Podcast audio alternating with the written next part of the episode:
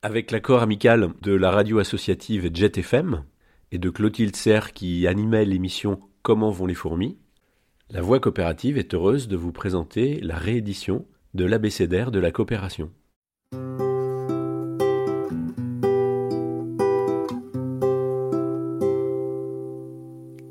Rubrique.cop, la voix coopérative. Bonjour à tous. Aujourd'hui, une nouvelle chronique coopérative. Dans l'abécédaire pour réapprendre à coopérer, voyons voir ce que la lettre L peut nous inspirer.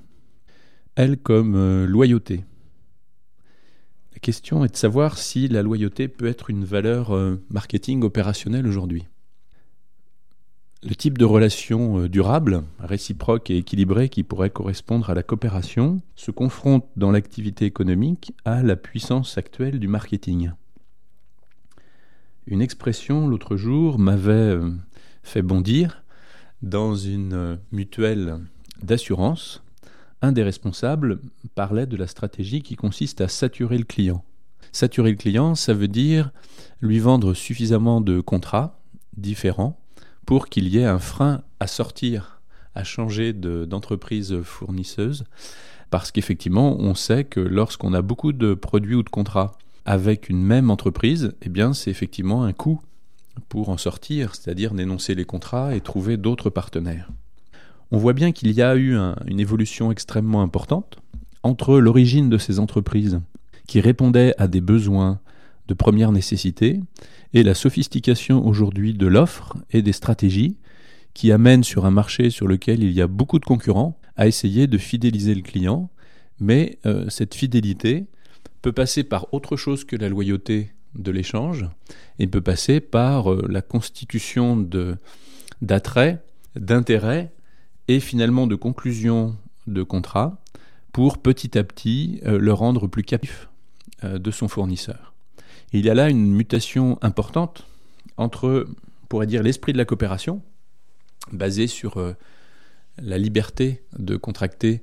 et puis la, réponse la plus optimum possible, y compris sur le plan du coût, à un besoin,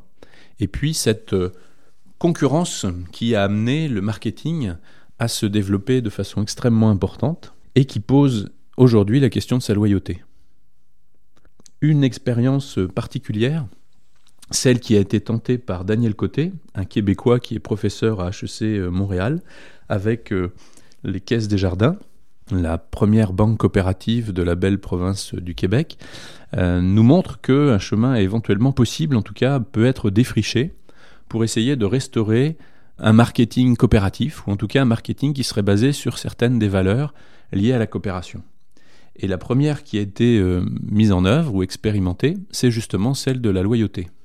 Le constat est le suivant. Euh, dans les caisses euh, locales des, jardins, euh, comme pour l'ensemble des banques, un des sujets délicats est par exemple la négociation des taux de crédit.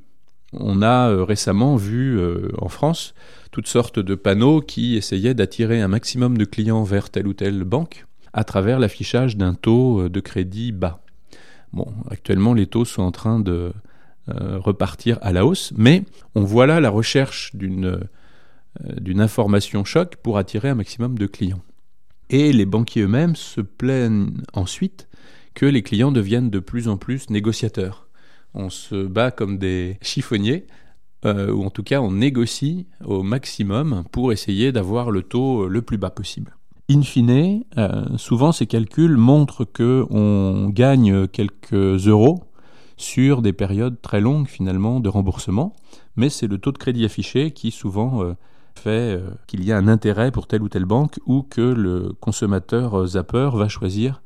de changer éventuellement d'établissement bancaire. L'expérience développée par Daniel Côté avec les caisses des jardins euh, remet les choses à plat en se demandant s'il est possible finalement de miser la construction de la relation client durable sur la loyauté. C'est-à-dire, en l'occurrence, sur l'affichage du taux que peut faire la banque, tout en préservant donc une, une marge suffisante, mais d'afficher ce taux comme un taux ferme et ne, pas inciter à une négociation sur ce taux. Ainsi,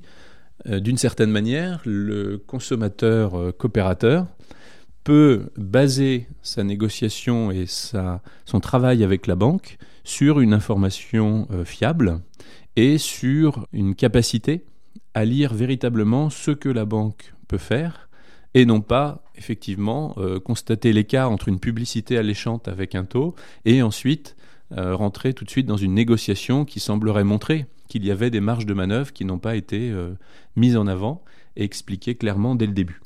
Daniel Côté, que j'ai pu rencontrer relativement récemment, montre que ce n'est pas simple, qu'il faut des, dirigeants motivé, ce qu'il a trouvé au niveau de cette caisse locale, pour pouvoir euh, faire cela, c'est-à-dire finalement s'abstraire d'une d'une forme d'adaptation au marketing et de séduction du marketing pour pouvoir proposer d'autres règles. Il y a donc, euh, comme on l'a vu sur d'autres sujets, tout un chantier de recherche-action pour pouvoir prouver qu'un autre marketing est possible. Dans le marketing, il y a en fait euh, deux phases. Il y a une phase positive qui est celle de l'écoute du besoin et du client. Je crois qu'il y a eu beaucoup de progrès de fait finalement par les techniques qui permettent de demander aux personnes leur avis, de cerner mieux euh, leurs aspirations pour mieux y répondre. Mais en même temps, il y a une face sombre au marketing qui est son côté manipulateur, c'est-à-dire finalement la capacité à s'appuyer sur des croyances ou euh, des aspirations des personnes pour construire un discours qui va légitimer euh, un achat et donc de l'autre côté, vu de l'entreprise, une vente. Les mauvaises langues sur la publicité, qui est un des aspects les plus visibles du marketing, disaient qu'en fait cela consistait à séduire le client pour leur vendre des produits euh, dont ils n'ont pas besoin et qu'ils n'ont pas les moyens de s'acheter. Eh bien, on, voit que concrètement, c'est sans doute dans la capacité de euh, s'émanciper du marketing classique, du marketing actuel, qui semble vraiment euh, prendre souvent le consommateur pour un imbécile, et qui en tout cas utilise des vieilles ficelles de séduction et des discours apparemment euh, très attractifs pour finalement euh, proposer une offre relativement banalisée et s'inscrire dans une pensée commune qui montre que en cas de diminution de la demande, eh on essaye de développer toutes les armes de séduction qui rappelle les sophistes grecs, on peut démontrer tout et son inverse par un discours habile, par rapport à l'analyse des innovations nécessaires ou des capacités de répondre à des besoins véritablement importants. Et là, il y a non seulement euh, la réflexion sur ce qui pourrait le marketing coopératif, c'est-à-dire une autre façon de gérer pour l'entreprise coopérative sa relation avec ses différents partenaires et ses clients, ses différents publics, mais il y a aussi derrière, ou plutôt en amont, la question de la stratégie. Est-ce qu'on se positionne dans le champ de la concurrence en essayant de proposer aux personnes qui ont le plus de moyens un maximum de produits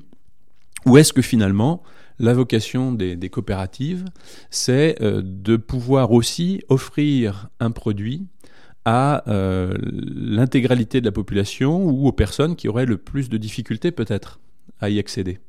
Et c'est peut-être en, revenant aussi à ces fondamentaux et à ces vocations du début qu'on peut trouver à la fois de la pertinence et euh, développer un, type de relation qui serait euh, peut-être plus loyal, plus sincère, et qui euh, miserait sur l'intelligence et sur la capacité d'échange avec le consommateur, plutôt qu'aux strass ou aux astuces qui se sont développées dans le marketing d'aujourd'hui. Voilà pour cette proposition de pistes autour de la loyauté dans le commerce ou dans la relation entre l'entreprise et le consommateur.